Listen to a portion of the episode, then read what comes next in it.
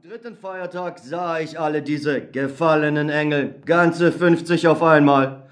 Man denke ja nicht, dass ich scherze, wenn ich sie so nenne, aber dass es gekränkte Kinder sind, darüber besteht kein Zweifel. Von wem gekränkt? Wie und wodurch? Und wer hat sich an ihnen vergangen? Das sind lauter müßige Fragen, auf die man nicht antworten kann, nun darum lieber gleich zur Sache.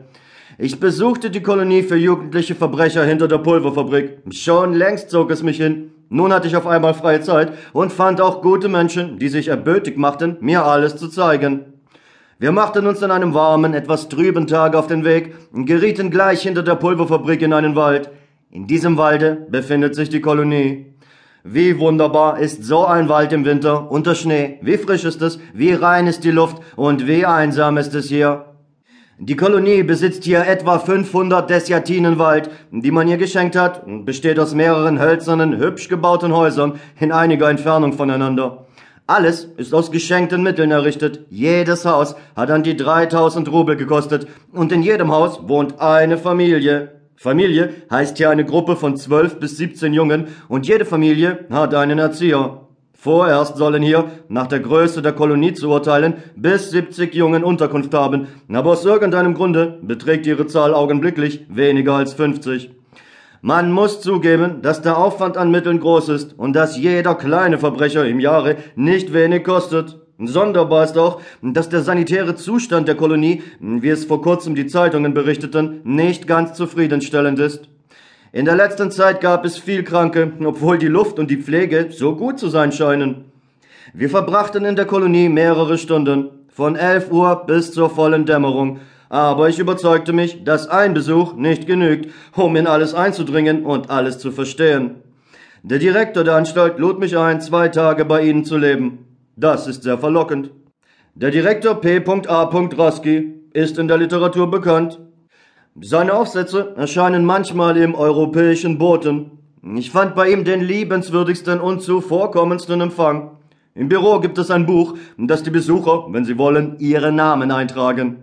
Ich fand darin viele bekannte Namen. Also ist die Kolonie bekannt und man interessiert sich für sie. Der verehrte Direktor scheint aber bei all seiner Zuvorkommenheit sehr zurückhaltend zu sein, obwohl er uns fast mit Begeisterung die erfreulichen Einzelheiten der Kolonie vor Augen führte, zugleich aber alles Unangenehme und noch nicht geordnete milderte.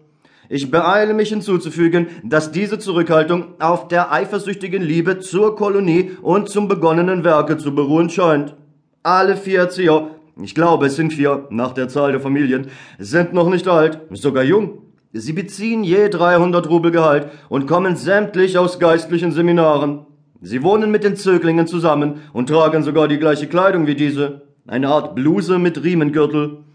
Als wir durch die Stuben gingen, waren sie leer. Es war ja Feiertag und die Kinder spielten irgendwo. Umso bequemer konnten wir die Räume besichtigen.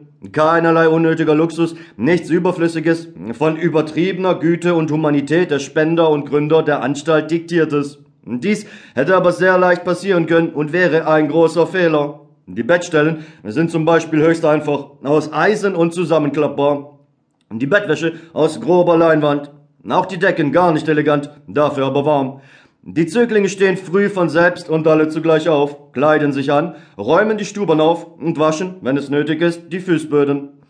Bei einigen der Betten ließ sich ein gewisser Geruch wahrnehmen, und ich erfuhr die schier unglaubliche Tatsache, dass manche von den Zöglingen, nicht viele, aber immerhin acht oder neun, und nicht einmal die kleinsten, sogar solche von zwölf und dreizehn Jahren, ihren Notdurft im Schlafe verrichten, ohne vom Bett aufzustehen.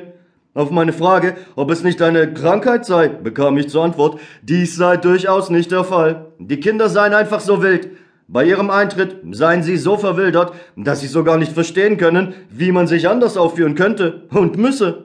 Wo waren sie dann aber bisher? In was für Spelunken sind sie aufgewachsen und wen haben sie gesehen? Es gibt ja fast keine noch so arme Bauernfamilie, wo man das Kind nicht lehrte, wie es sich in einem solchen Falle zu benehmen habe, und wo selbst der kleinste Junge dies nicht wüsste. Was waren es also für Menschen, mit denen das Kind bisher zu tun hatte, und mit welcher tierischer Gleichgültigkeit haben sie seine Existenz betrachtet? Diese Tatsache ist aber zuverlässig, und ich halte sie für außerordentlich wichtig. Man lache nicht darüber, dass ich eine solche schmutzige Tatsache zu solchen Dimensionen